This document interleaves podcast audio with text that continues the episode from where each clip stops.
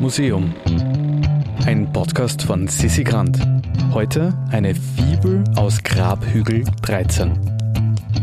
Heute sind wir im Naturhistorischen Museum und zum ersten Mal in der Geschichte dieses Podcasts eine Warnung vorab.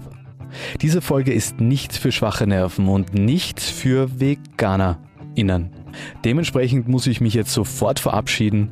Iris, mach du bitte weiter. Okay, Andi, kein Problem. Wir treffen heute Karina Grömer und die ist eine Experimentalarchäologin. Eine Archäologin, die experimentiert, um den Dingen auf den Grund zu gehen. Und alles beginnt mit einer antiken Sicherheitsnadel, also genauer gesagt einer römischen Fibel, an der Stoffreste gefunden wurden. Ja, und das hat zu einem Forschungsprojekt geführt. Vor ungefähr zehn Jahren hatten wir ein großes Forschungsprojekt über Kleidung und Identität in römischer Zeit. Und dabei haben wir auch ähm, ein paar Fibeln, also das sind so Gewandspangen, betrachtet, wo Textilien draufgeklebt sind. Die waren aus Gräbern. Und da hat sich dann für mich die Frage gestellt, ja, wie kommt das eigentlich zustande? Warum sind da eigentlich Textilreste auf Metallgegenständen in Gräbern? Noch dazu, wenn es vielleicht Brandbestattungen sind. Ich bin draufgekommen, dass sehr oft Textilien erhalten sind in Gräbern, wenn sie einfach sozusagen an Metallelementen anrosten. Wenn normalerweise vergeht ja immer alles im Boden, also bei unseren klimatischen Verhältnissen, bei uns da in Mitteleuropa, äh, sobald es quasi im Boden landet, ist ja alles, was so Stoff ist und das Fleisch der Menschen und Haut und Haare, das, das vergeht alles so innerhalb von 20 bis 25 Jahren.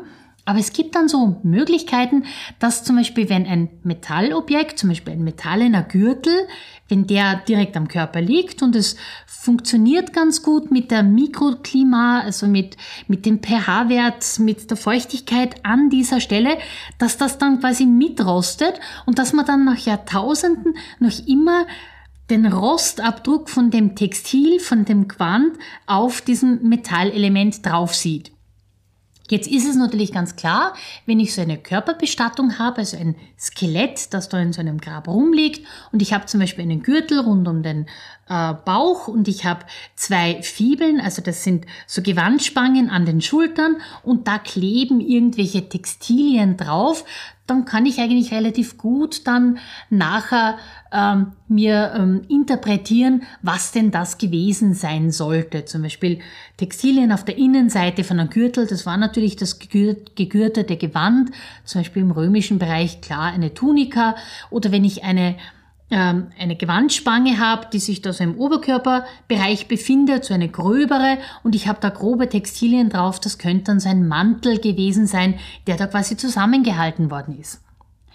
Ja, aber ich finde manchmal diese Textilien, diese ankorrodierten Textilien auch in Brandgräbern.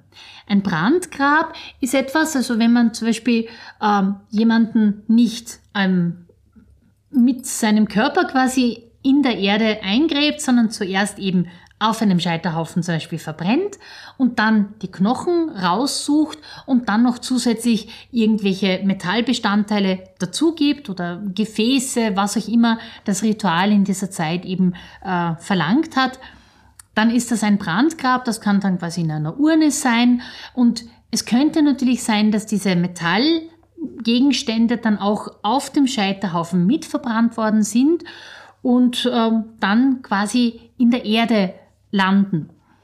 Wenn ich jetzt also in einem Brandgrab, das so 2000 Jahre alt ist, Textilien drauf habe, dann gehört das ja wahrscheinlich nicht zum, zur Kleidung dieses Toten, der da auf dem Scheiterhaufen gelandet ist, weil das ja wahrscheinlich den Brand nicht überlebt quasi, sondern das müsste so zumindest denken Archäologen, dann irgendein Textil sein, das dann eben später rundum gekommen ist.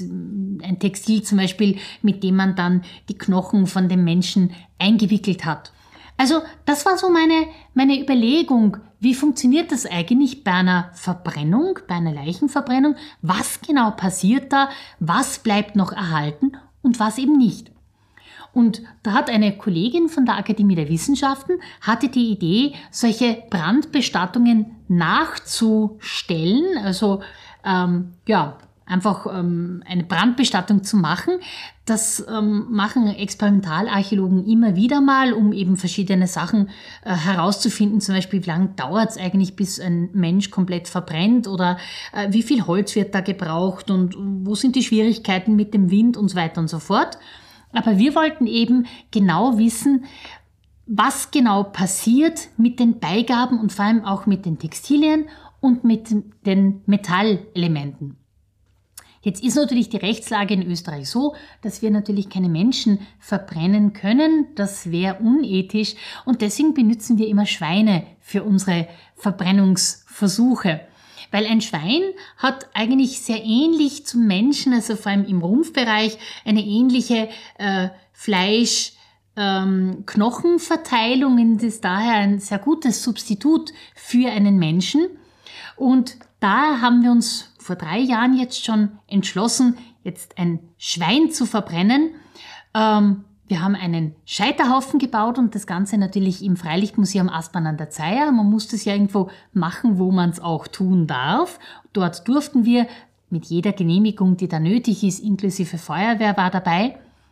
Und wir haben dieses Schwein komplett bekleidet. Also ich habe mir überlegt, was äh, zum Beispiel in der Spätbronzezeit oder Eisenzeit, welche Gewänder hatten da die Menschen und wir haben da wirklich Gewänder genäht.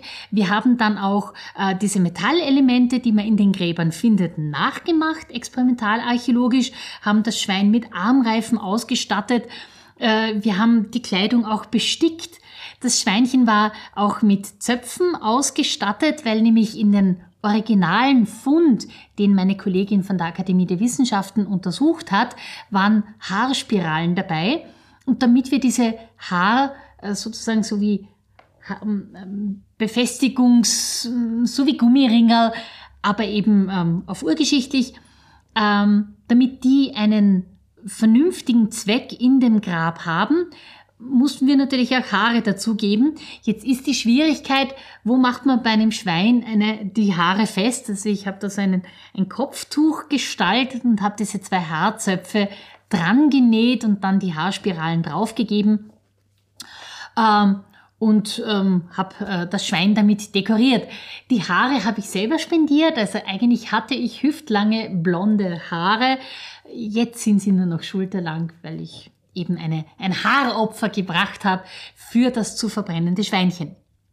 Also das Schwein wurde mit ähm, einem Totenhemd ausgestattet, mit einem Mantel. Dann haben Kolleginnen von mir von der experimentellen Archäologie haben dann sogar handgewobene Gürtel gemacht mit Brettchenweberei, also wirklich sehr viel Arbeit rein investiert. Und dann haben wir auch ein Leichentuch bestickt mit 200 Bronzebuckelchen. Die Bronzebuckelchen sind extra hergestellt worden nach einem Fund aus Inzersdorf ob der Treisen. Und äh, ja, das, ich glaube, wir haben sieben Studenten, haben zwei Tage lang dieses Leichentuch bestickt, damit es dann eben wirklich auch schön ausgeschaut hat. Und dann haben wir einen Scheiterhaufen gemacht, alles äh, draufgestellt, ja, und dann ist er angezündet worden. Also andere Leute würden da vielleicht ein bisschen das Herz bluten, wenn da wirklich so viel Arbeit reingesteckt wird, aber das wird ja auch alles dokumentiert und es hat ja einen sehr spezifischen Sinn, dass man das macht. Das ist ja nicht nur äh, die Freude an der Show, sondern das alles wird archäologisch dokumentiert, begleitet, weil wir dann im Endeffekt verstehen wollen, was genau passiert bei so einem prähistorischen Ritual, was geben die Leute dorthin, wie legt man das hin, was bleibt nachher übrig, was kann man auch nachher wieder aufsammeln aus dem ähm, niedrig, niedergebrannten Scheiterhaufen und dann später in eine Urne füllen und eben in einem Grab niederlegen. Ja, wir wollen einfach verstehen, was die Leute früher gemacht haben, wie sie getickt haben, aber auch wie aufwendig was war. Auch durch das Nachmachen der Einzelkomponenten kommt man dann wieder drauf, was das eigentlich alles bedeutet. Wie lang dauert es eigentlich, einfach nur so ein, ein bandförmiges Gürtelding zu weben? Das dauert nämlich ja über einen Tag alleine das Weben. Oder wie lang würde es eigentlich dauern, wenn man ein, ein Totenhemd machen würde, das so quasi von der Grundfläche so wie ein größeres T-Shirt, so ein, ein wadenlanges T-Shirt ausschaut? Wir haben uns ausgerechnet, von den Stoffqualitäten, die man damals hatte, hat man mal um die 10 Kilometer Faden verwoben. 10 Kilometer Faden, den man aber erst spinnen musste. Um jetzt diese 10 Kilometer Faden zu spinnen, brauche ich aber drei Monate ungefähr.